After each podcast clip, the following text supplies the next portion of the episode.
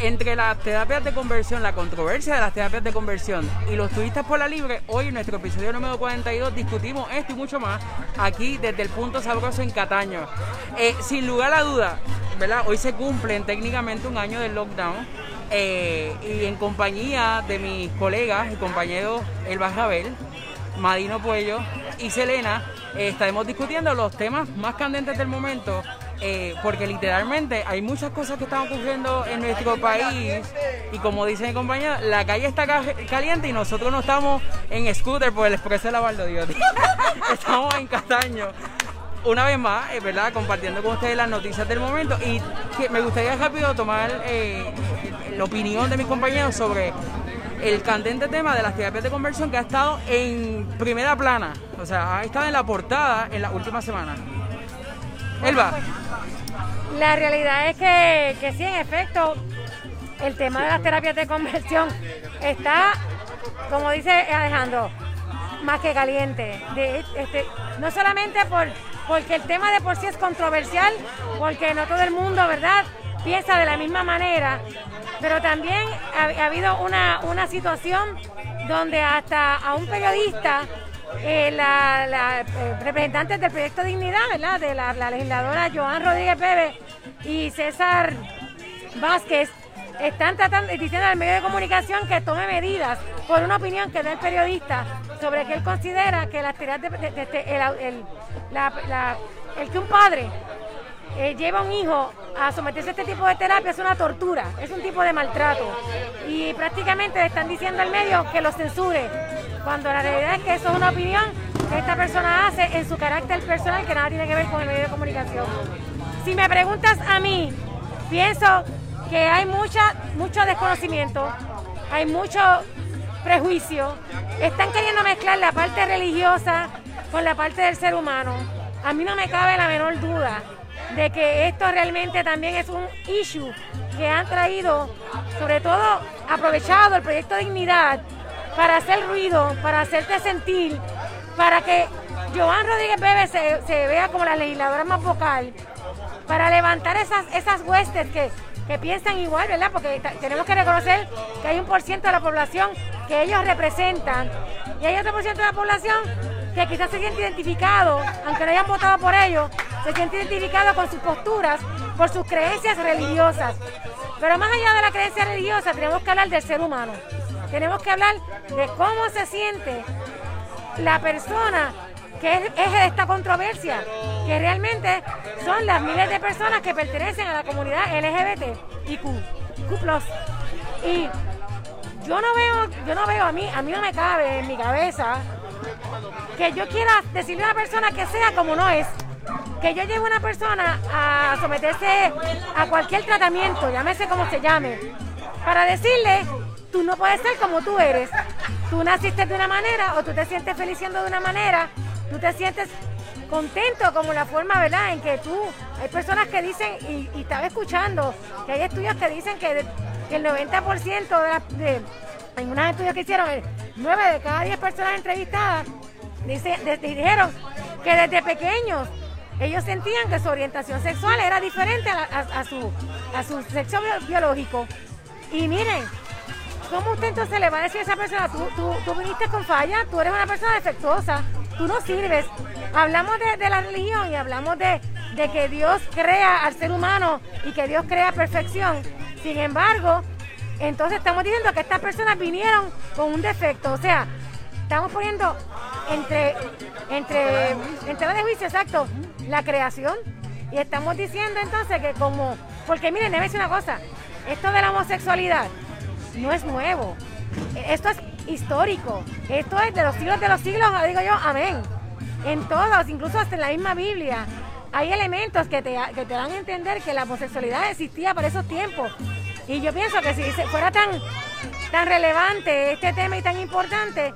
Yo no recuerdo, y me, pueden corregir aquí los compañeros que saben más que yo en temas de verdad, teología, pero yo no recuerdo que en la Biblia de Jesucristo este, penalizando o argumentando en contra específicamente de personas este, homosexuales. Y añadiendo, añadiendo lo que menciona sobre la existencia de las comunidades de identidades eh, trans y comunidades LGBT, siempre, y la historia así lo fundamenta y lo sostiene. Inclusive antes de la existencia de Cristo y de los planteamientos de la cristiandad, existían relaciones homosexuales existían familias que de alguna manera u otra tenían prácticas homosexuales. No es hasta más, más tarde que el concepto homosexualidad existe, ¿verdad? Porque antes no se hablaba de, la, de la homosexualidad como concepto. El concepto nace eventualmente eh, para el 1800, si, no me, si mi memoria no me falla, 1900 algo. Eh, eh, por ahí es la referencia. Pero más allá del contexto histórico, es importante, como yo siempre he dicho, cuando damos la lucha por las diversidades y las comunidades marginadas, que es un tema que es parte de mi pasión. Las personas están, existen y viven. Y tenemos que asegurarle un derecho a estas personas que habitan y con las cuales compartimos nosotros nuestro espacio.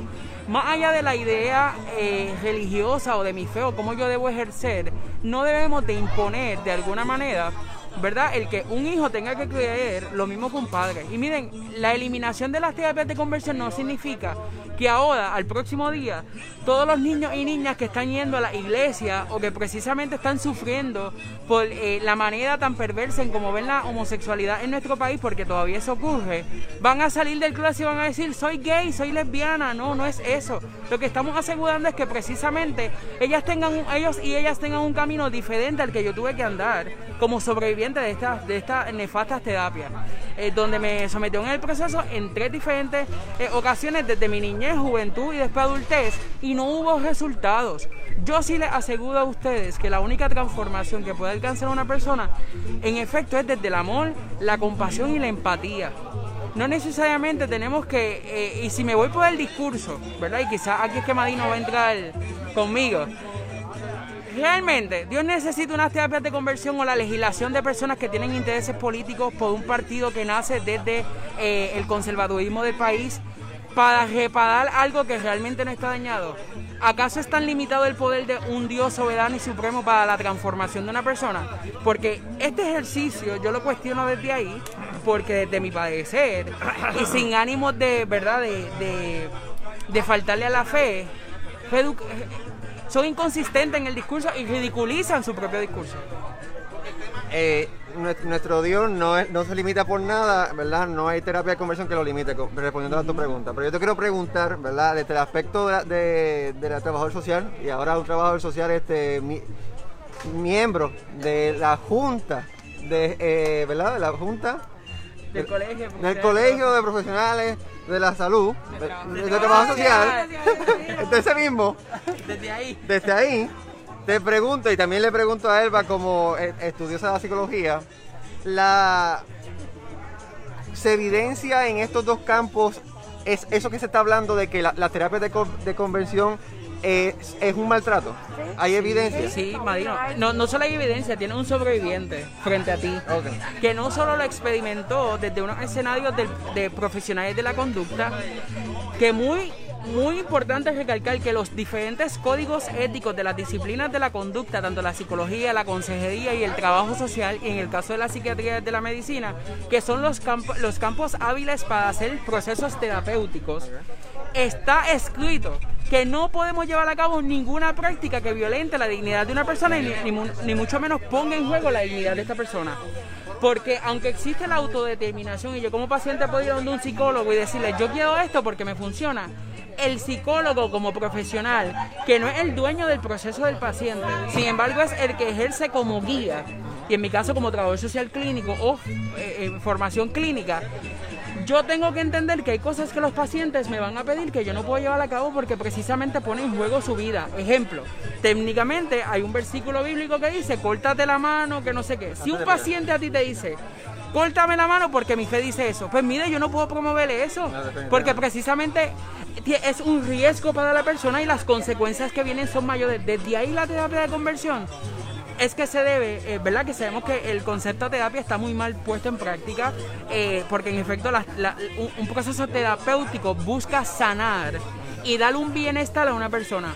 Y pudiésemos decir, Alejandro, pero es que hay personas que han dicho que viven felizmente después de ser, eh, haber pasado este proceso. Tengo mis reservas, respeto la opinión de ellos, pero precisamente las personas se someten por la mirada que tiene la gente sobre esto. Pero es que todo proceso terapé- terapéutico dentro de la psicología y dentro, de- dentro de del trabajador social, hay una sugestión sobre el comportamiento de, de ese ser humano en relación con la, con la sociedad y de cómo esa persona va a encajar dentro de esa sociedad. Inclusive ustedes como especialistas les recomiendan unos, unos tipos de comportamientos para en cierto modo encajar y vivir y vivir sanamente entre la sociedad. Pero, vamos a, vamos a, vamos a aclarar algo. Eh, eh, la palabra encajar, ok, eh, vivimos dentro de una sociedad, eso no se puede negar y hay unas normas y reglas sociales establecidas, ¿verdad? Por, por ciertas personas, eh, por, por- por- por estos grupos que lideran y, y tienen el poder, vamos a decirlo de esa manera. Pero una cosa es eso y otra cosa es yo decirle a una persona que me dice, yo, yo me siento de cierta forma, yo decirle, pues tú, para encajar en la sociedad, en la supuesta sociedad, tú tienes que dejar de ser así, aunque eso no te haga feliz a ti. Porque lo que, como dijo, como dijo Alejandro, yo busco el bienestar de mi cliente, de esa persona que va a buscar terapia, lo que lo hace feliz, lo que lo hace sentir bien. Yo lo que quiero, lo que, lo que yo entonces buscaría es que se sienta bien con él mismo. Y si él se siente bien con cómo es, con su orientación, cómo se identifica, pues entonces, ¿por qué yo tengo que insistirle en que sea diferente para encajar en qué sociedad? Y la pregunta entonces es si no se siente bien con lo que está sintiendo. Es que no se siente- mira, te voy a explicar una cosa. Si no se siente bien, es, y yo estoy coincido con Alejandro, muchas veces no es que te sientas bien, es que desde pequeño te están inculcando cuáles son los modelos a seguir. ¿Cuál es, qué es- cuál- cuál es el rol o el modelo de lo que es un niño, lo de lo que es una niña o lo que debes hacer? Y te van inculcando eso en todas las instituciones, tanto religiosas, familiares, escuela, gobierno, etcétera, etcétera, etcétera. Y entonces ese niño se va sintiendo incómodo y tiene unas luchas internas. ¿Por qué? Porque te están diciendo que lo que tú sientes que tú eres está mal. Y si a ti te siguen diciendo que tú estás mal, tú te lo vas a creer. Tú vas a pensar que tú estás mal. Y de eso es lo que se trata. Lo contrario, de entender y decir, tú te sientes bien así, o sea, tú, tú, ¿a ¿cómo tú eres? ¿Tú te sientes de esta manera? Pues no, tú no estás roto, tú no estás mal, a ti no hay nada que re- repararte, hay que reparar la sociedad, hay que cambiar esos estereotipos, hay que entender que la gente es como es y que cada cual tiene derecho a escoger libremente lo que quiera ser y lo que lo haga feliz. El problema con los niños y las terapias de conversión, que es lo que se ha estado levantando, es que obviamente el que es adulto, pues tiene una, una, una un- ya es la, es la adultez y tiene de- poder decisional, pero el niño no, el niño no, y muchos niños son rechazados por sus padres, simplemente porque no encajan dentro de lo que la sociedad y los padres por temor al rechazo y al qué dirán y al señalamiento y al prejuicio, hacen de esos niños unas víctimas. Yo tan reciente como la semana pasada, y perdóname que interrumpa, estábamos evaluando un caso para cuestión de estudio donde un niño de 13 años, cómo ese niño ha sido rechazado y marginado por su padre, cómo esa familia tiene tres hijos varones y el papá llega y saluda a los otros dos hijos varones y ese no, porque desde pequeñito ese niño mostró unos comportamientos que obviamente el, y el niño lo manifiesta. Él se identifica con el género femenino y papá nunca lo ha aceptado. Y papá, entonces, ¿cómo tú crees que emocionalmente el rechazo de los padres? Porque por querer encajar en una sociedad y por querer que la sociedad este, te aplauda o no sé qué, porque realmente no entiendo cuál es el beneficio. Que no sea. Entonces también tenemos que ver, este Marino, que dentro del marco religioso se utiliza mucho para, para, para crear estereotipos, para prejuicios, para señalar. Y, y y son algunas iglesias, no son todas. Porque hay unas iglesias que, que tienen otro tipo de mentalidad. Pero lamentablemente, estas personas que son legisladores ahora mismo, que son los que tienen, tienen la oportunidad de estar frente a los medios de comunicación, estas otras iglesias donde la filosofía es diferente, tienen un público cautivo dentro de los servicios religiosos y entonces hacen sentir a la gente pecadora, que el diablo se los va a llevar y todas estas cosas para meterle miedo. A través del miedo manipulan. La gente, la gente entra libremente a esos, cu- a esos cultos, no, está nadie, no, no hay nadie obligado. Entonces, Que hay una eh, influencia pues, de ese conflicto interno precisamente viene y el de Estado tiene que entrar en esas decisiones del, del ser humano. Claro, Marino, No, mira, pero te el voy- Estado debe asegurar que haya un pleno desarrollo para esa persona y que no necesariamente porque Selena o yo nos sintamos mal por la mirada que tiene la sociedad, veamos como única alternativa cambiar nuestras realidades. Porque eso es como pedirle a una persona que no, que no nació, que, o sea, que no quiso nacer de esta manera, una persona zurda, le digamos, tienes que dejar de ser zurdo, que en la historia también ocurrió, hacían, para sí. hacer derecho. Pero es que la persona zurda no necesariamente dijo, yo quiero ser zurdo. De la misma manera, yo como hombre abiertamente gay no decidí nacer de esta manera y amo y estoy bien orgulloso y en otra vida, si tengo la oportunidad de reencarnar como Jesús lo hizo, quiero nacer igual de homosexual como lo soy en este Sí, momento. pero entonces la, la respuesta es que el Estado se meta en la forma de la gente pensar sobre ti. Mira, Marino, déjame, te voy a leer algo rápido. Las terapias de conversión son inherentemente discriminatorias, crueles, inhumanas y degradantes. Y según el grado de dolor físico o mental infligido en la víctima, puede equivaler a formas de tortura. Eso no es mi opinión ni la opinión de nadie en particular. Eso es una declaración de la Organización de las Naciones Unidas. Y realmente parece mentira que cuando muchos países están tratando de dejar eso atrás y moverse hacia cosas y terapias que estén basadas en la ciencia, ir eliminando este, este tipo de discrimen, nosotros querramos ir para atrás a lo retrógrada, a, a- a- a empeñarnos en quedarnos con algo que, como dijeron los compañeros, ya hay evidencia que demuestra que eso equivale a tortura, que no sirven, que realmente no hay ningún beneficio. Lo que tenemos que pensar aquí es que las personas que entran voluntariamente a este tipo de terapia lo hacen por un conflicto interno generado por imposiciones de la sociedad por desinformación, por homofobia, presiones de su familia, presiones de su de su círculo religioso quizás y que muchos de estos pacientes son menores de edad y no les queda de otra, están viviendo en un techo donde les obligan a, a ir a esas terapias o no hay nada, o hay una manipulación también, o te arreglas o ya no puedes ser parte de esta familia, te vas de la casa, ya no te hablamos. O sea, y aquí hay un argumento donde se está diciendo, no es que eso le toca a los papás, es que eso le toca a la familia, es que a mi hijo lo educo yo. Ya hemos visto los resultados que puede darnos un, pueblo desinformado. Po- poco fal- basta con, con- con ver cómo se ha movido los últimos años con Trump en la presidencia. Las cosas no siempre se le pueden dejar a los padres y a las madres porque no siempre están educados e informados sobre, sobre lo correcto, lo que se debe hacer. Y a las personas que están diciendo ese argumento, yo les recomiendo que vayan a Netflix y vean el documental que se llama The Trials of Gabriel Fernández. Esto fue un niño que creo que tenía como 8 años en California. Su, su familia, su mamá y su padrastro determinaron que estaba correcto que el nene durmiera todas las noches adentro de un gabinete. Determinaron correcto que el nene en vez de comida de humano comiera litter, la arenita donde los gatos de la casa hacían sus derechos. Determinaron, eh, hacían su- sus desechos. Determinaron que era correcto fracturarle las costillas, golpearlo, quemarlo con cigarrillos. Esa fue la manera en que Eso ellos decidieron, eso- eso claro, pero esa fue la manera en que ellos decidieron criar a su niño. No a todos, tenían más hijos, pero a ese en específico, porque supuestamente era gay y mostraba ciertos manerismos, ellos determinaron que podían criarlo de esa manera. Eso no se va a permitir, ¿verdad? Pues porque estamos queriendo permitir otras formas de tortura.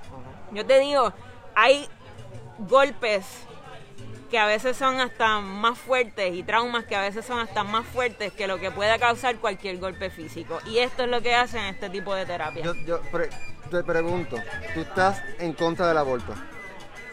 ¿Sí o no? No, yo creo que toda mujer debe tener el derecho a decidir sobre su cuerpo y nosotros no somos nadie para decir si ella tiene una razón válida o no para tomar esa decisión. Exacto. Entonces, de la misma forma, esa misma mujer, siendo madre, tiene el derecho a tener la libertad de criar a, a- a un hijo, ¿verdad? En esas mismas libertades. Porque entonces ahí está, ahí está la contradicción que yo veo. Yo veo una contradicción en, en- en- en la- en esas, en, esa, en esos liberales, ¿verdad? Y en, en estas tendencias liberales que dicen, no, que el Estado no se debe meter en el cuerpo de la mujer. La mujer decide. Su propio Pero entonces, pero, el cuerpo de- pero de se, pero se quieren meter en, en la, en la relación familiar. No lo que pasa. ajá. Es que, es que es lo mismo. El ejemplo que te trajo Selena es el mismo ejemplo de los niños maltratados. Los niños maltratados, en su mayoría, y los niños abusados sexualmente, en su mayoría son por miembros de su familia. Y si el Estado interviene en la familia, ¿qué va a pasar con ese niño? Pues es lo mismo. Lo que se está hablando es de que la te- someter a un niño a este tipo de terapia es un maltrato. Y como maltrato que es, pues entonces no se debe permitir, el gobierno tiene que intervenir para evitar. No es que, te está, no es que estamos diciéndote, pues, este, tú, cómo criar a tu hijo específicamente, es que hay ciertas cosas que no se deben permitir porque constituyen, en este caso, un grave maltrato emocional. Un grave maltrato donde, ¿sabes qué? Hay mucho, hay un por ciento bien alto de estos, de estos jóvenes y después incluso que llegan a la adolescencia y a la adultez, se suicidan porque nunca se sienten rechazados por lo más cercano a él que son sus papás. Acuérdate que por lo general, para un niño o una niña, los padres son las figuras que representan la protección, la seguridad, el amor, se supone. Y yo sentir que mis propios padres no me aceptan, me rechazan, que yo puedo esperar entonces del resto. Y a eso es a lo que yo voy a. No es que te, es que si hay algo que le va a hacer daño a ese niño o esa niña, pues entonces, Entonces- tiene que intervenir el Estado. Entonces sería maltrato, sería maltrato imponerle a, a- a cualquier persona una forma de ser hete- het- heterosexual, una forma... ¿Eso ocurre? de- imponer, una, de- el- imponer, im- imponer una crianza es un maltrato entonces. Madino, lo que pasa no es. Ok, te voy a Yo, ayudar. te- te- yo estoy preguntando. yo Y te voy a contestar, te voy a contestar. Ejemplo, para que quienes las personas que nos están viendo y nos gustaría que compartan este podcast particularmente, este eh, eh, episodio, porque es un tema que se está trabajando hoy y durante las últimas pasadas semanas y que es un tema que viene trabajándose desde la administración de Ricardo Rosselló en el 2019.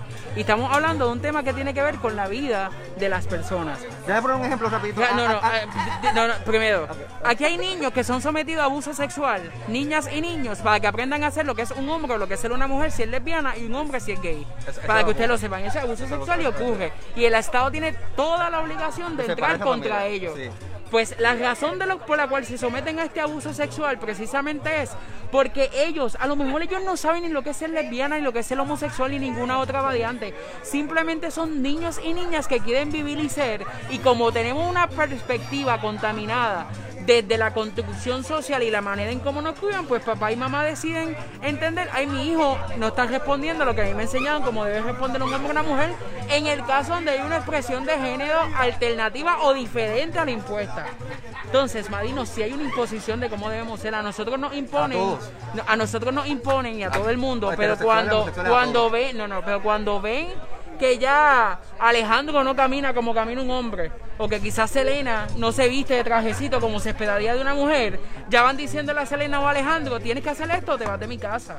Pueden haber muchísimas personas que sufrimos esto y lo tenemos que sufrir muchas veces solo porque no encontramos protección del Estado. Y, eso por ahí va la conversión. línea. Cuando tu papá te, di- No. cuando tu papá, tu te diga... Este, Eso te- no es terapia de Ah, conversión. pues entonces. Pero precisamente desinformación. te estoy... Te- te- te- de vamos- de- decir que te voy a llevar- te voy a la terapia Estoy, preguntando por eso mismo. Vamos a la, a la- a la Ahora- definición que el Estado tiene que poner. Ahora, ¿qué ocurre? El Estado ya la puso, la está intentando poner el ¿Cuál proyecto es? 184. Defínela. Las terapias de conversión son, y te las puedo presentar porque las tengo aquí. No, no, las es- terapias es- de conversión son cualquier proceso que busca cambiar o modificar la identidad de género o la orientación sexual real o percibida. Mejor no te la puedo explicar. Porque es textual. En- en- Entonces no es nada religioso. Ahora, aquí es donde viene. La práctica se da en escenarios profesionales y ocurre. Te puedo buscar las víctimas que han sufrido de eso, por cierto. En un reportaje del Nuevo Día. Aquí está, no estoy hablando bobería. Aquí hay víctimas que Yo hablaron. estoy preguntando porque las respuestas no son boberías. Segundo, segundo. ¿Qué ocurre? ¿Cómo se replica esto? Pues el Estado toma posición en contra de estas terapias desde los escenarios profesionales, la Junta Examinadora, los diferentes colegios y asociaciones profesionales dicen que está mal y no se deben llevar a cabo de una práctica profesional. Aún así, tú tienes psicólogos como María Angie González, si, si el apellido no lo menciono mal, que tienen posicionamiento a favor de esta práctica. Ellas están aceptando que están violentando su práctica profesional. Ahora, ¿cómo ocurre desde la fe y cómo fue que yo lo sufrí? Desde Alejandro, yo soy el pastor, tú eres eh, Madino, eh, el- el- la oveja. Madino, veo que te sientas mal, te comportas mal, estás viendo pornografía que no debes ver, estás conduciendo de una manera que no debe ser. Los hermanos se quejan porque luces afeminado, eso es pecado y está mal. Necesito que ayunes tres horas, tantos días, leas estos versículos bíblicos de la Biblia y vamos a convocar a la iglesia para sacar del demonio de la homosexualidad. ¿Y, y la ley va a prohibir eso? No, porque el Estado lamentablemente la no tiene la capacidad Y no de debe la prohibir eso. Ahora bien, pero tampoco debemos pro- eh, promover que Eso las tampoco, iglesias tampoco. lleven a cabo este proceso que es de donde también ocurre. Pues como el Estado tiene la capacidad de prohibirlo de, de escenarios profesionales, pues que someta. ¿Cuál es la posición que tenemos ahora por parte de personas que responden a escenarios profesionales, a intereses políticos y a intereses desde su fe? No, que mi, cuido mi niño lo cuido yo. Claro, mi niño lo cuido yo. ¿Cuántos niños hay abandonados en el Departamento de Salud por maltrato familiar y no hay ninguna ley que la senadora Joan Rodríguez Bebe haya hecho para reducir eso? Ninguna. ¿Cuánto maltrato existe hoy mismo a la población adulto mayor que sufren de homosexualidad? Por las consecuencias de la homosexualidad y que muchas veces tienen que volver al closet para buscar servicios. ¿Cuántas leyes ha hecho? Ninguna. Precisamente hoy hubo un comité de mujeres senadoras que se posicionaron a favor de las necesidades de la población adulto mayor desde unos resultados que presentó la Asociación de Adulto Mayor de Psicología, la AARP. ¿Y dónde estaba ella? Ninguna, atendiendo y llevando un mercadeo político, porque no hay ninguna otra respuesta, tal como lo hizo Naida Venega y eh, Tata Charbonnier. Tata Charbonnier que mientras legi- eh, legislaba en contra de esta terapia de conversión, también hacía actos de corrupción, pero no hay terapia de conversión para eso, que conste, hay terapia de conversión para lo que a mí me parece que está mal. Y desde ahí es que debemos promocionar y promover particularmente una sociedad al beneficio de todos. ¿Qué vamos a hacer con las personas homosexuales? Dime tú, meterlas en una caldera como ocurría antes. No, no, la- Hay más reduccionista que eso. Si hay una declaración de la Organización de las Naciones Unidas que califica estas terapias como tortura, si los gremios profesionales, la- los expertos en estos temas lo califican como co- tortura y están eh, abogando en contra de que se use este tipo de terapia, ¿cuál es la defensa? ¿Por qué hay que defenderlo? ¿Por qué hay que querer eh, eh, eh, ponerle trabas a un proyecto que pretenda prohibir terapias que realmente consisten en tortura. No, o sea, no, hay, no hay más reduccionismo que eso. Es bien simple. Estas terapias se califican como tortura, le hacen daño a la gente. Pues ¿por qué las vas a permitir? No hay justificación para eso. no, la- eh, y para concluir este tema y volver- irnos al otro.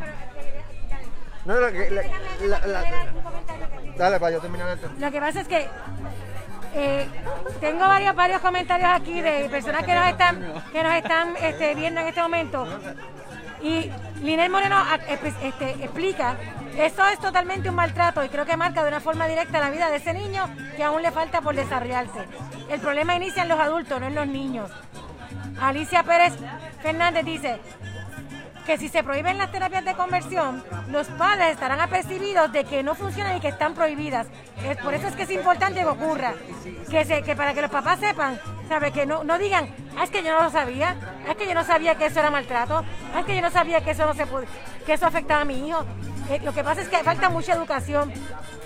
Como hace 20 años, meter- meterle un secretazo a un nene, no lo consideraban como un maltrato. Y hoy sí es un maltrato. Que por cierto, la opinión que comparte Alicia es una persona que es sexóloga y psicóloga, experta también en la disciplina y que me gusta que personas que ejercen desde esto del día tras día, no desde la meramente especulación, se posicionen en contra de estas prácticas.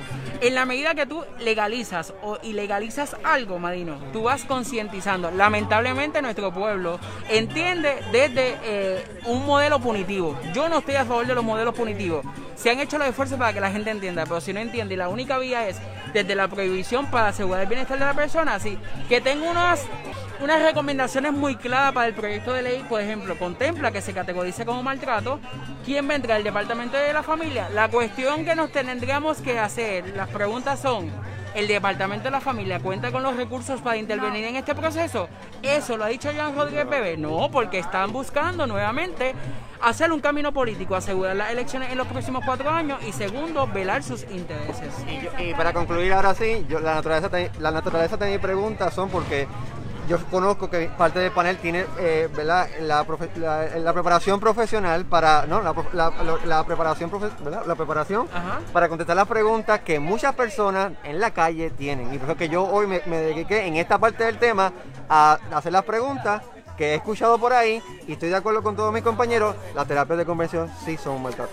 Pero y quiero, quiero aclarar un punto antes de pasar a otro tema y es el hecho de que, de que Marina, en una comentaste el hecho de que, o sea, que lo de la, lo de la heterosexualidad, a nadie lo señalan por ser heterosexual. Eh, eh, yo- dime eh, qué personas señalan en esta sociedad por ser heterosexual. La persona que es heterosexual no puede ni tan siquiera imaginar el viacrucis y el sufrimiento de una persona que tiene una orientación sexual diferente. ¿Sabe? Así que que usted piense, si usted, esto, esto, esto lo vamos a compararlo con, con la cuestión de- del Black Lives Matter, ¿sabe? El- la persona blanca no puede saber el sufrimiento y el prejuicio que vive la población afro, afrodescendiente. Pues es lo mismo, es lo mismo. Y mire, así como una persona que, que, que- es negra no puede dejar de ser negra, pues una persona que tiene una orientación sexual diferente, ese es su ser, esa persona es así. Y usted respétela y ámala tal cual. Y así son los turistas que vienen a Puerto Rico. Y por eso tienes que respetarlo y amarlo tal cual. Los Así como ¿Cómo, cómo así? Como me perdí. Que- me- que lo- mira, me- me- son LGBT, ¿sabes qué? no. No, no, no, vamos, a- vamos al tema de los turistas. Los turistas aquí en Puerto Rico que han venido en los últimos, ¿verdad? Los últimos meses, eh, se han clasificado en las redes, ¿verdad? Por ser de, de descendencia afro, Descendiente. afrodescendiente, ¿verdad? Y de una, cul- de una cultura que... O negros y negras. y negros y negras, eh, ¿verdad? Una cultura que ha tenido un choque con la nuestra, alguna, alguna extraña razón, porque lo hemos visto en las redes. Y ese ha sido el tema en, esto, en este fin de semana. Este fin de semana fue de descontrol total de parte de muchos videos que se vieron, que la pregunta que le hago, este, estos videos que vimos demuestran lo que es el turismo puertorriqueño y lo que solamente hace, esta gente o demuestra el descontrol que yo considero que es el descontrol post-pandémico que se dio luego de la pandemia de la, de la- fiebre española en, en el, en el siglo pasado y ahí llegó el, el Gilding Age y luego le di una clase de historia sobre eso pero sí esto tiene que ver con unas personas en específico o es parte de un eh, eh, aglomerado Yo social te diría, yo, te, Diana, perdone que- yo, yo diría que no tiene ni que ver ni con una cosa ni con la otra. Yo diría que lo que pasa es que donde no hay consecuencias, pues hagamos fiesta. Si tú desde el día uno no estableces claramente cuáles son las reglas a seguir, qué es lo que está bien y lo que está mal, pues miren, pues entonces estamos al garete, eh, no hay, no hay, no hay consecuencias, yo puedo hacer lo que me da la gana porque no pasa nada. Si desde la primera persona que se comportó no acorde, ¿verdad?, a lo establecido. Y a lo establecido me refiero cuando ya tú interfieres en la seguridad, interfieres en, en, en, en- el bienestar de otras personas. Pues entonces ya tú, tus derechos, ¿verdad? Como ahí, los derechos tuyos terminan donde empiezan los de otra persona. Pues entonces, si no pasó nada del día uno, pues ¿cuál es el mensaje que le seguimos llevando a todos los que llegan a la isla? Que aquí tú puedes hacer lo que te da la gana y no hay consecuencias. Que compórtate como te comportes, porque esto no es de este fin de semana. Llevamos meses reportando incidentes de, de- de diferentes áreas. Y no solamente el turista que esté en el área metro. Recordemos las personas que viven en el área de Rincón, en el área oeste, que no son afrodescendientes, son blanquitos, de ojos azules y se comportan igual, porque piensan que pueden ir por encima de la ley, porque también hay una cuestión de que se nos vende como que al ellos ser de la, del mainland, como dicen por ahí, van por encima y tienen unos privilegios que no los tienen. Pero lamentablemente, como aquí la, el gobierno no hace nada, ¿cómo es posible? ¿Cómo es posible que haya una persona transitando en una scooter por el expreso Valdoriotti de Castro, un expreso tan concurrido que milagrosamente está viva y no haya pasado nada. Esa persona, ni una multa, nada. ¿Cómo es posible? Tú me dices a mí que las personas estén este, exhibiéndose, ¿verdad? Lo que llaman por ahí exposiciones deshonestas, ¿verdad? Porque yo tengo mis reservas con eso, porque cada cual hace lo que le dé la gana y muestra lo que quiere mostrar. Pero aquellos que se ofenden, pero ¿cómo es posible que por unas cosas se ofendan y para otras no y no pasa nada? Pues mira, el problema son de las autoridades. El problema es, para mí, honestamente, es del gobierno, es de las autoridades, no es del turista. Porque el turista es como, si tú vas a, a, México, vas allá, te fuiste para, para allá, para Cancún. Y tú vienes y coges. No hace, Y no, por cierto, el spring break de los americanos en Cancún, los puertorriqueños en Cancún, se, los bien. puertorriqueños en Cancún lo se que yo quedan me- con Cancún. a lo que yo Los me puertorriqueños en. Santo Domingo, en, Santo Domingo, y yo, lo vi porque vivía allá, en, en- en- lo, lo todo ¿Y no hay incluido, no había consecuencias porque hacían la, yo, yo llegué a ver puertorriqueños en cuero. eh. Lo que yo no vi nunca fue a, a los dominicanos este, mortificándose en, los periódicos y en las redes por los puertorriqueños que hacían estas cosas. lo en el All Inclusive. ¿Dónde se quedaba esa gente? En el All Inclusive. Esa gente no se iba por las ciudades de la República Dominicana, que es lo que nos está pasando acá. Es diferente. No es que esa persona se... Hay unos contextos socioculturales también que te permiten de alguna manera de gozar de toda la plenitud del país o inclusive limitarte a unos espacios porque, y esto no quiero sonar ni xenofóbico porque no lo soy, cuando usted busca en el portal donde eh, las diferentes, eh, el gobierno de los Estados Unidos tiene coaliciones, por así decirlo, o acuerdos con diferentes países, acabo de olvidar el nombre de las oficinas. Cuando tú buscas en, la- en los registros, cuando, cuando tú buscas en los registros, ellos te dicen, te recomendamos si vas para este país que hagas esto, esto, esto, esto. Existe tantas enfermedades o tantos secuestros o tantas, hay unas recomendaciones. Pues desde esas propias recomendaciones entendería yo que las personas que van a República Dominicana, van a México o a cualquier parte del mundo, eh, pues las aplicarían siguiendo la línea de pensamiento sobre cuánto ex- debemos exponer o no. Aquí la gente está molesta porque son mujeres y hombres negros los que están llevando a cabo estas acciones. Porque si fueran mujeres blancas, de ojos azules y rubia, mira, nos unimos probablemente a las manifestaciones y a las celebridades de ellas. Nos vamos con ellas detrás de la Valdeotti a cogerle eh, la motodita, la scooter. Va, ¿Me entiendes? Porque aquí el Pero elemento... porque los puertorriqueños corren, corren este, eh, eh, caballos en Orlando, en el medio de la Es- carretera pero también. Es un tú sabes. elemento, pero esto justifica. Pero, no eh, es eh, para justificar. pero, María, vamos a decir, el que tú lo hagas mal en un sitio no significa que, te- que porque lo hiciste allá hay que aplaudirte. Está mal allá, está mal acá. Está mal en los dos Pero el problema ¿no? es el- las autoridades realmente. Y, te- y, y- y- y tienes razón, Alejandro. Yo coincido en que hay muchas expresiones en diferentes medios que lamentablemente este, lo que lo que señalan más bien es la, la ¿cómo es? La, la, la raza. Están- tirando por más, eso- más, por más, más, exacto, o sea, mucho, mucho, mucho, mucho comentario racista y no debería ser, no debería ser, Selena, dale, que no Sí, tenemos... para, para mí es irrelevante realmente si son personas negras, si son blancas, si son rubios de ojos azules, si tienen afro, lo que sea. Eh, creo que se está sacando de proporción el tema racial innecesariamente. A mí esto va más a una mentalidad colonial, donde se piensa que Puerto Rico es el patio y pueden hacer lo que les da la gana, que pueden venir y hacer lo que quieran. Y lamentablemente volvemos al- a, a un tema que repetimos a través de muchos episodios y es que en Puerto Rico existe una impunidad tal que, que eso es lo que nos lleva por la borda, porque aquí tú puedes hacer lo que te dé la gana y no hay consecuencias y para mí esto es extremadamente preocupante. Yo estaba viendo, eh, y by the way, ya he visto tres personas distintas, fotos y videos de tres personas distintas corriendo esas scooters en la Valdoriotti, no solamente una. Entonces, Y porque sean los- negras los- se supone que tengamos que entender no, no, que son, que son- de- que son acabo, gringos. Marino, pero acabo de decir, no sé si me escuchaste, pero déjame No, dar no, para no, atrás. no, no te acabo, acabo de no- decir no te lo estoy preguntando a ti, lo estoy preguntando en general. pues por porque- eso, estoy diciendo, es, irre, sí, Como el juez del caso de Miguel Romero y Natal. ¡Objeción! es irrelevante Objeción. realmente la raza que sea. La realidad es que está mal. Y aquí estaba viendo el caso de esta persona que aparentemente estaba caminando por condado y una de estos turistas con scooter le, se tropiezan, chocan, empiezan a, a discutir y, y terminan tres turistas cayéndole encima a este local. Y esta persona tuvo que ir al hospital, tuvo que hacerse CT scan, que para cuando a ti te hacen un CT scan, tú sabes, el golpe fue, fue fuerte, mi pana. Entonces, presenta la querella y las mismas fuerzas de ley y orden le dicen que no hay nada que se pueda hacer porque de aquí a que ellos consigan la supina para ver la información de la persona que alquiló la scooter, ya la persona iba a estar fuera de Puerto Rico. Entonces yo me pregunto, ¿quién paga los gastos médicos de esta persona que puede terminar incluso con daños por el resto de su vida? ¿Quién sabe? Esperemos que no. Pero a mí me parece altamente preocupante porque estamos dando una, licencia hasta para matar. Tú me estás diciendo que aquí no importa el crimen que cometan estas personas, no importa si es alteración a la paz, si es agresión, si es agresión sexual, no importa el crimen que cometan, si la excusa va a ser, no es que vienen de afuera, no podemos hacer nada.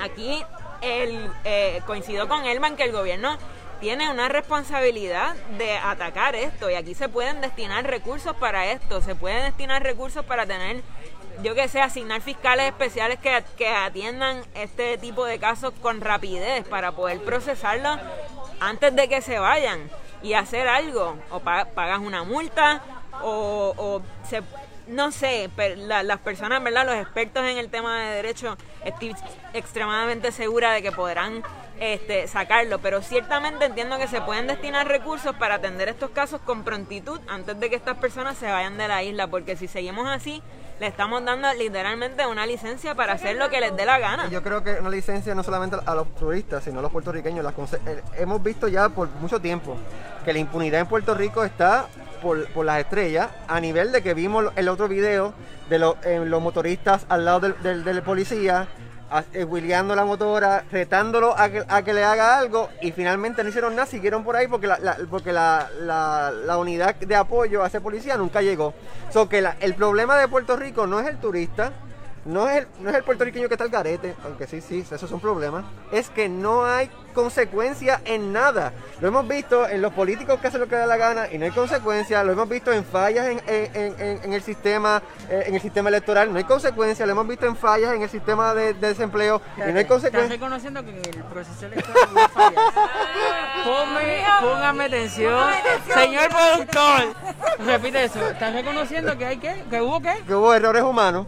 Ajá. Que hubo errores humanos Ajá. en el proceso Claro. de las primarias. Estaba hablando de las primarias. Claro, en efecto, fue un error humano porque los animales todavía no tienen la capacidad de llevar a cabo de elecciones. Aunque posiblemente los puercos vietnamitas a lo mejor lo llevan día, mejor. algún día. So, Este, pero sí, la impunidad que se ha visto en Puerto Rico en todos los niveles eh, de- en este año y el año pasado eh, es, es lo que estamos viendo. El, algar- el algaretismo que está en las redes, este, eh, no importa de dónde vengan. no, yo no creo que una cuestión yo no creo que sea una cuestión colonial porque ahí estamos hablando de xenofobia un poco. No creo que sea una cuestión eh, racial porque tampoco me parece asqueroso los anuncios que pusieron en en en, en, en Torri- en Miramar, Condado. en Condado, en Miramar, de, de- de una- de unos modelos de comportamiento como que por favor este eh, a, a mí me parece Eso, eso de la mentalidad colonial no es un invento, mano. Es que se han tirado comentarios así. Es Ah, que esta, pasa- playa, esta playa es nuestra. Los otros días había unos turistas tomándole fotos a, a unas muchachas que estaban disfrutando de la playa sin el consentimiento de ellas. Va y se les dice, mira, no puede estar tirando fotos sin nuestro consentimiento, vamos a borrarla. Y el tipo lo que le estaba diciendo era, ah, esta playa es nuestra, esta playa no es tuya, esta playa es nuestra. Vienen con esa mentalidad y yo lo he escuchado, ah, pues Puerto Rico es de nosotros, we own Puerto Rico, nosotros somos los dueños de esta isla. Es esa mentalidad colonial, estamos por yo- encima. yo también he escuchado a puertorriqueños en, la- en las repúblicas vecinas y en, en en- Latinoamérica diciendo yo vengo con dólares y como yo tengo dólares yo puedo pagar lo que sea Eh, eh, eh, una eh, cosa no cancela la otra Pues- y te estás quedando en la mentalidad pequeñita que siempre y que te he criticado anteriormente mi pana que uno le critique algo al PNP no significa que está defendiendo al PPD te estás quedando embarrado en la misma cosa Lo que te estoy diciendo es que la- lo- la- el síndrome de, de creerse el, el, lo- el, cheche de la película, el, este, el, el supremo, pasa en. Se da en toda esa persona que se va de a tu, veces yo creo que por eso quieren esta idea para no, se, se, se da en, en muchas personas de todas las nacionalidades, de todos lados. Está mal, estamos de acuerdo, pero yo no considero que por ser estadounidense, pues lo tienen más que otros que otras nacionalidades. El punto es, el punto es que antes de subir video, de, de subir video, antes de subir fotografía, que hay un gran prejuicio detrás de- del que graba, debe haber una llamada al, 9 al 911 diciendo, mira, estoy viendo esto, esto está mal, y, y que llegue la policía, y luego tira tus fotos y tus videos, porque hay una, hay- en, en el ejercicio, la- el mismo, el mismo de la, de la policía lo dijo, mira, nosotros no llegamos a tiempo porque nos enteramos primero por la red social que por la llamada al 911, porque nadie llama al 911 para, para, para meterle cargo a la persona que está haciendo lo que está mal. Ayer estaba hablando Chris. Chris, mira, ¿qué dice ahí? Ahí Mira, va. Chris, Chris, que, que- que tenemos que traer a Chris un día para aquí para hacer este podcast con nosotros. Chris te pone dice, ah, pucha, ni que 20 de pollo te dijo. Está- Pero mira, ok, ¿verdad? Yo tengo dos, dos posiciones aquí. No estoy aplaudiendo las acciones del, del turismo. Reconozco que el turismo en Puerto Rico es de las fuerzas económicas que nos Y ayudan- deben venir. Y que deben nos venir. ayudan a desarrollar nuestro país. Pero esto nos justifica que tenemos que aguantar el maltrato y la falta de consideración que hay en, en- ¿verdad? En, en nuestro proceso, porque en, nuestro país. Porque no solo ocurre esto en caminar en las calles o en cómo corren scooter. Oye, como dejan las habitaciones de los hoteles, las destruyen. Que claro, yo pienso que los hoteles tienen los remedios para eh, hacerle los cargos pertinentes a, a, eh, a sus cuentas. Ahora bien, la defensa, la queja, la demanda, el reclamo no pueden surgir, como yo he escuchado, como la prensa lo reseña y los medios de comunicación tradicional. Personas precisamente blancas desde el privilegio. No porque mujeres negras con protuberancia, si lo dijeran así, pero no lo dicen así, con protuberancia y que cafre. Mira, empecemos que el concepto cafrería es un concepto precisamente eh, cla- no solo clasista, racista. Se le llamaba a tal persona a quienes ejercían el trabajo de la colecta de café o cualquier otro producto de la tierra y era la manera de decirle, lamentablemente, cafre a quienes hacían ese quehacer, desde los blancos y la posicionamiento exactamente. Ahora bien, así que replicar el discurso está mal. Segundo, como dije, no podemos llevar la denuncia porque sean personas negras o blancas, porque entonces que yo me cuestionaría, ah, porque eso, o sea que si Joan Rodríguez bebe que una mujer blanca, peliteñida, corre scooter por la calle, la tengo que aplaudir porque ella es blanca. ¿Verdad? Pues, No, lo que pasa es que... no, o sea, porque tú que eres Hay un visiblemente prejuicio- blanco, vas en tanga por, por la Valdodiotti corriendo scooter, tengo que aplaudirte. No, Madino. No debería. No, Madino, no, Debe- chico. de- de- Así si- que el reclamo debe ser igual para todo el mundo. No, es una muy mala práctica. Así que Bueno, igualmente digo, si te ven a ti diciendo, oh my God, y- y Claro. a ti te van a subir a redes sociales, a mí no. A ti te van a subir a redes sociales, a mí no. Porque hay un racismo... van a generar rating. Y lamentablemente contigo posiblemente los OnlyFans o algo puede generar. En mi caso van a generar rating desde la burla, desde el menosprecio por eso, a los eso que está mal. racial. Y Y eso, está mal. y eso es lo que estamos hablando al final del camino, esos prejuicios, esa cuestión clasista, esa cuestión este, xenofóbica y racista que se está dando en los medios, se está dando en las redes sociales entre los puertorriqueños, no debe ser la mejor forma de promover el turismo a Puerto Rico y definitivamente también tenemos que poner las reglas sobre la mesa de que en Puerto Rico, si usted viene a hacer turismo, hay una regla y unos comportamientos que uno debe seguir. Quiero dejar algo, algo también me la claro, que nosotros estamos conscientes de que la fuerza policial que aquí está desmoralizada, de que la fuerza, de de hecho, hay, hace falta policía, hace falta equipo. Yo, yo, yo entiendo que, que no se sienten ni tan siquiera respaldados, ¿verdad? Por, por el mismo propio gobierno. Y entonces tú te pones a, a- a pensar, yo tengo un, un compañero que es policía municipal de San Juan y me decía el otro día, mira, una persona que intervinieron porque no estaba utilizando la mascarilla, la multitud era tanta, la persona empezó a correr, por, por, por- de hecho en la playa de Santurce, y no pudieron hacer nada, porque ¿sabes qué? No hay, no hay suficientes policías, no hay suficientes miembros de la policía.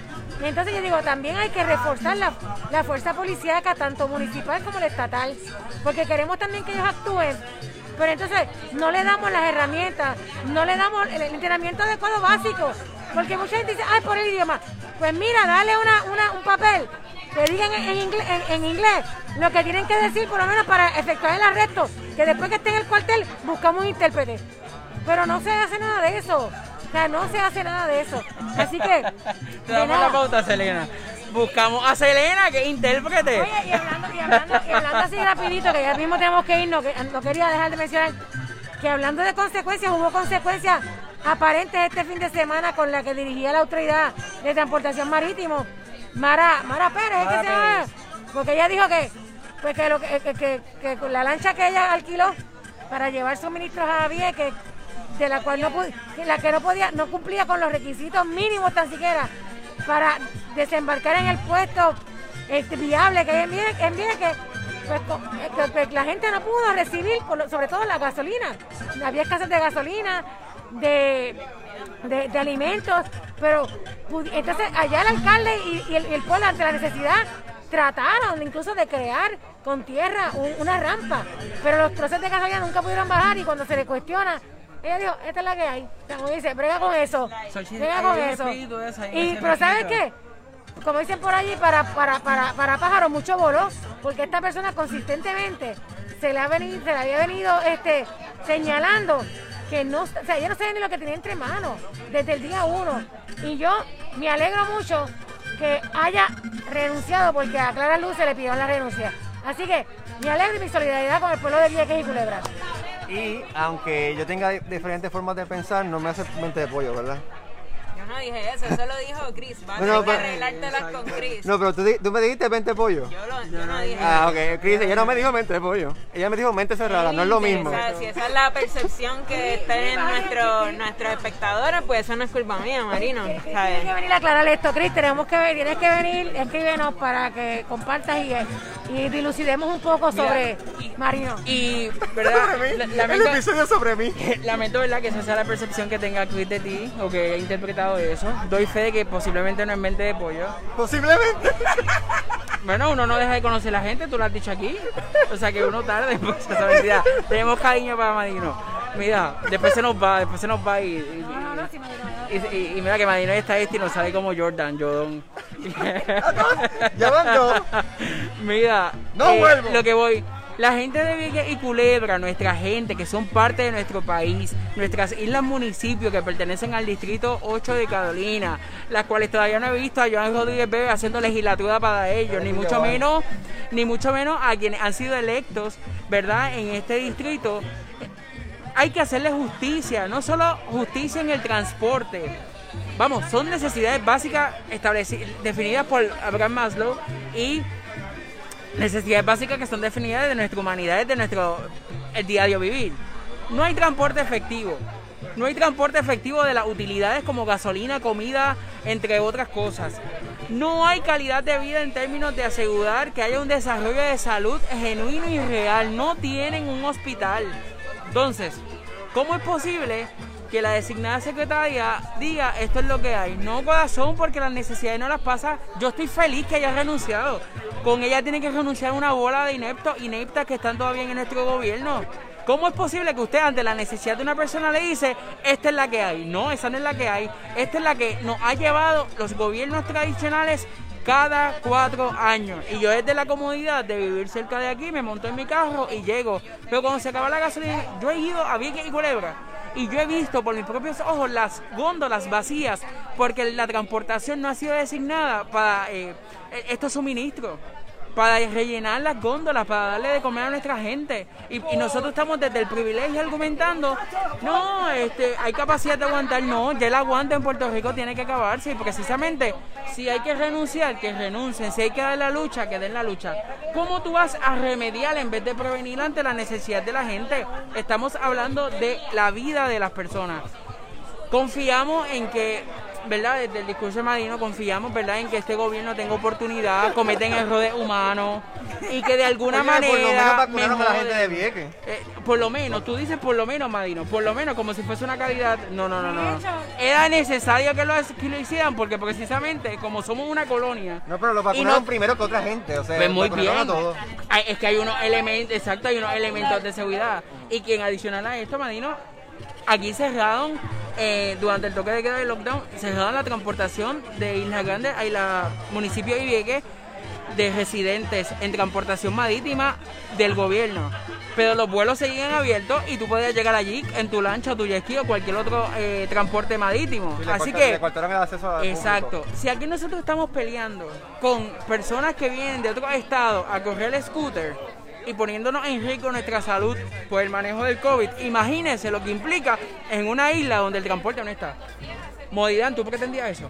No, no, no, Ah, definitivamente. De- qué No, bueno. y, me- y me, pare- y me parecen insostenibles las condiciones de Vieques. No hay necesidad de aguantar la excusa de decir que, que esa es la que hay, o perdón, no esa es la que hay, que, que, que esa- bueno, sí, eso fue lo que dijo. Sí, esa es la que Sí, porque no tiene los fondos, pues no, hay que buscar los fondos y me parece desagradable que allí estuvo el, el gobernador y no ha hecho ningún tipo de declaración directa sobre, él, él lo vio porque él estuvo esta misma semana, la misma semana allí, so que no se ha hecho un esfuerzo especial allí, Johnny Méndez ahora es que está hablando de que va a ser una cuestión y, lo que le dijeron la gente es, tú solamente vienes aquí para buscar votos y lamentablemente sí, porque este es el representante y es, y es así, y se, lo- se lo dijeron en la cara y lo votaron, pero tiene que seguir haciendo el esfuerzo de- por su gente porque él representa a los que a los que votaron por él y a los que no votaron por él.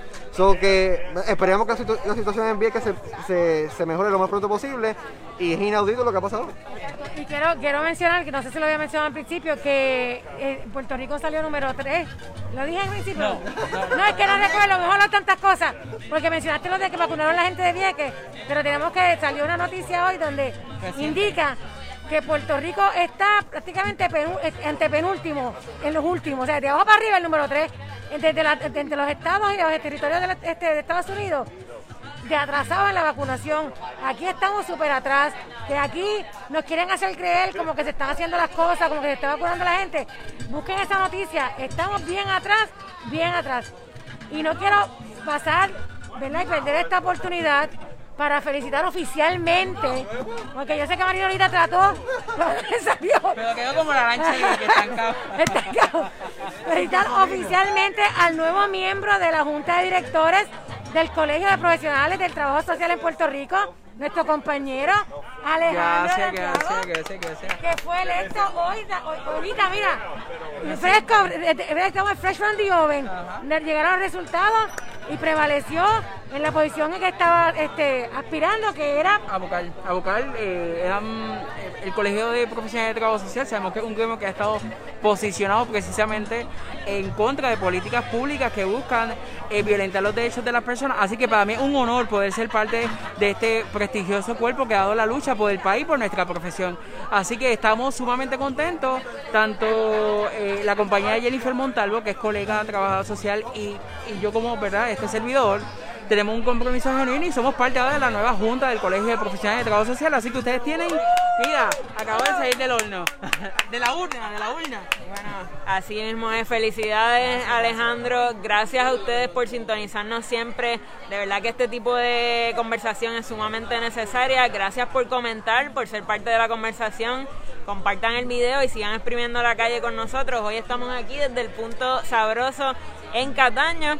Y ya tú sabes, nos consigues siempre en Facebook, en Instagram, estamos en Twitter, en YouTube, estamos pegados, estamos en todas. ¿Y sabes dónde? En tu buscador favorito, en Google. Búscanos. Estamos pegados. Gracias. Estamos celebrando. Y el, ay, el cumpleaños de Selena, que es esta semana, también celebramos ahora. Nos vemos. Ya estamos ahí.